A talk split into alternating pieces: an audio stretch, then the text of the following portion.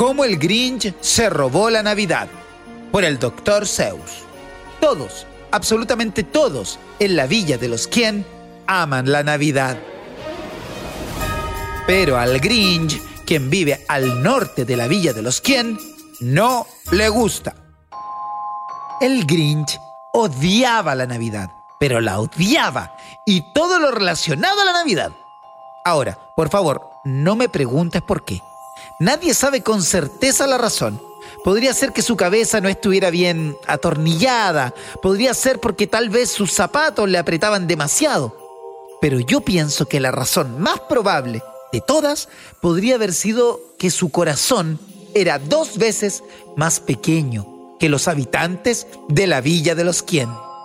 De todas formas, cualquiera fuera la razón, su corazón o sus zapatos se paró allí en Nochebuena odiando a los quien, mirando fijamente hacia abajo desde su cueva con amargura, con el entrecejo fruncido hacia las cálidamente iluminadas ventanas del pueblo, porque sabía que cada quien en la villa de los quien estaba ocupado en ese momento adornando las cositas navideñas. Y están colgando sus botas de Navidad. ¡Ah! Gruñó con una mueca. Mañana es Navidad. Ya casi está aquí. Luego regañó golpeteando sus amargados dedos nerviosamente. Debo encontrar una forma de evitar que la Navidad llegue. Porque a la mañana siguiente todos los niños y niñas de Villa Quien se despertarían muy de mañana a buscar sus regalos y juguetes. ¡Y ese ruido! ¡Ese ruido! Era lo que más odiaba en el mundo. ¡El ruido! decía el Grinch. Luego los quienes, jóvenes y viejos, se sentarían en una mesa gigante, devorarían un banquete y festejarían todo el día y toda la noche. Y festejarían, festejarían. Festejarían con el clásico budín de Villa Quien y la extraña bestia Quien, asada, que era algo que el Grinch, por sobre todo, no podía soportar. Y entonces harían algo que a él le gustaría aún menos cada quien en la villa de los quien, el alto y el bajo, se pararían uno bien cerca del otro, con campanillas de Navidad repiqueteando.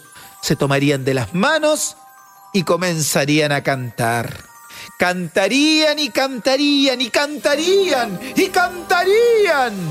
Y cuanto más pensaba el Grinch en el quien canto de Navidad, más pensaba el Grinch, debo terminar con todo esto porque ya lo he soportado por 53 años.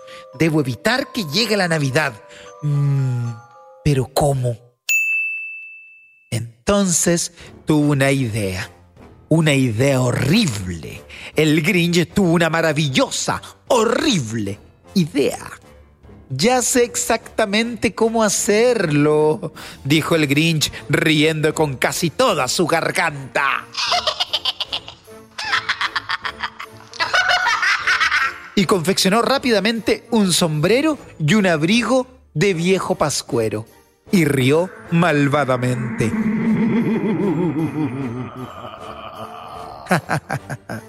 ¡Qué gran truco amargado! Con este abrigo y este sombrero me parezco a San Nicolás, a Santa Claus, al viejito pascuero. Todo lo que necesito ahora mm, es un reno, pensó el Grinch. Mira a su alrededor, pero como los renos eran escasos, no había ninguno para ser encontrado. ¿Detuvo aquello al viejo Grinch? Para nada. El Grinch simplemente dijo, si no puedo encontrar un reno, fabricaré uno, por lo que llamó a su perro, el Max. Max. Luego tomó un hilo rojo y ató un gran cuerno sobre su cabeza. A continuación, cargó algunas bolsas y algunos viejos sacos vacíos en un trineo destartalado y lo amarró al viejo Max. Entonces el Grinch dijo, ¡Adelante! Y el trineo comenzó a bajar hacia los hogares del pueblo, en los cuales los quienes dormían. Todas las ventanas estaban oscuras, la nieve calma llenaba el aire, todos los quienes soñaban dulces sueños sin preocupación. Llegó a la primera casita de la cuadra.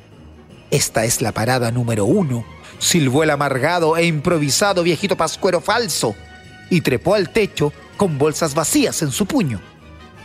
Luego se deslizó por la chimenea, un sitio bastante estrecho, pero si el viejo pascuero podía hacerlo, ¿cómo no iba a poder el Grinch?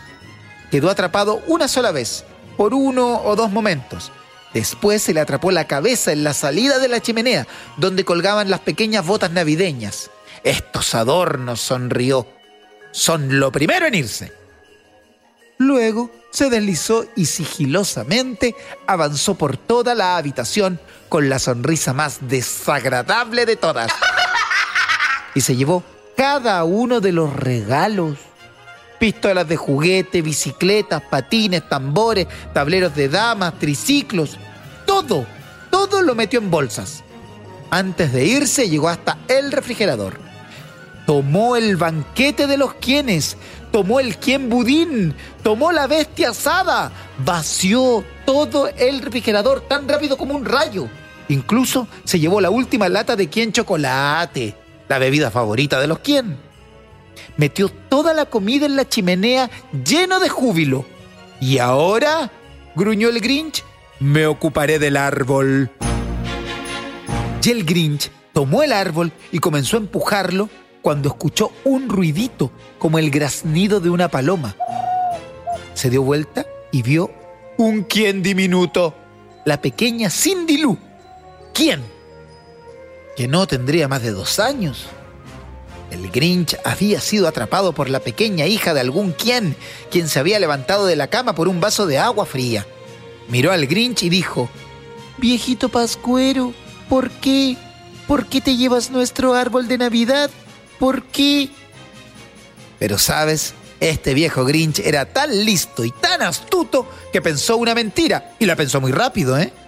Porque hay una luz en este árbol que no encenderá de un lado. Por eso me llevo a mi taller, mi querida. Allí lo arreglaré y luego lo traeré de regreso.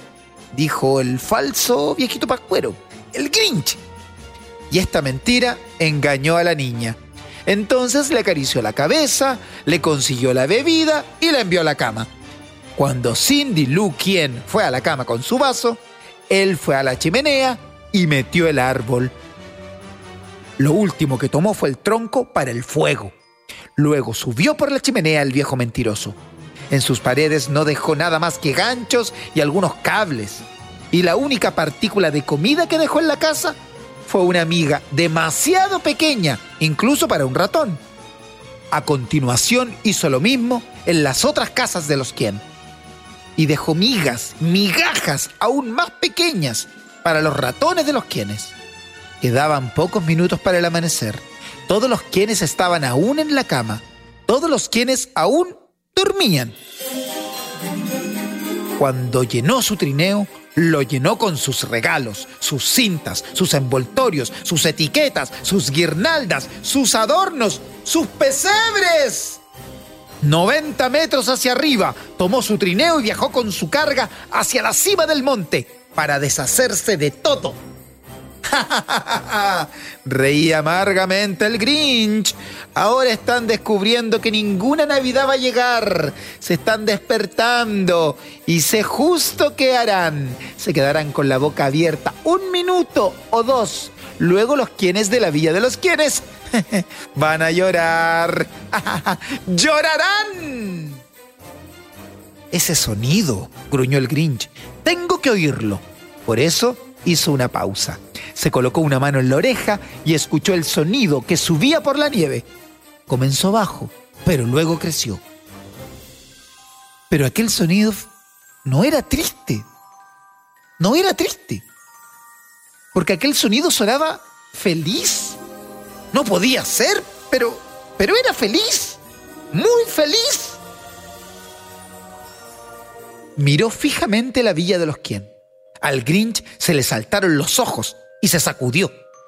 Lo que vio, lo que vio fue una sorpresa chocante.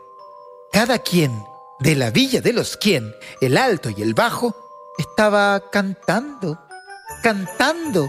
sin que hubiera regalo alguno. No había evitado que la Navidad llegara. Había llegado. De algún modo u otro. Llegó.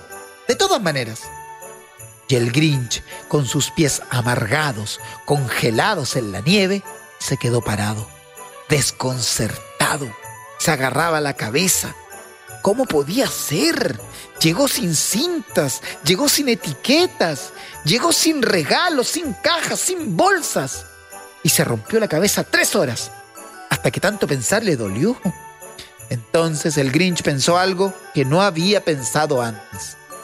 Tal vez la Navidad, pensó, no viene de una tienda. Tal vez la Navidad a lo mejor significa algo más. ¿Y qué sucedió luego? Bueno, en la villa de los quien dice que el pequeño corazón del Grinch aumentó tres veces su tamaño aquel día. Y en el minuto que su corazón no se sintió tan estrecho, silbó con su carga a través de la clara y brillante mañana y devolvió los juguetes y la comida para el banquete. Y él, él mismo, el Grinch, hizo el tremendo asado de bestia para celebrar la Navidad. Como el Grinch se robó la Navidad por el Dr. Zeus.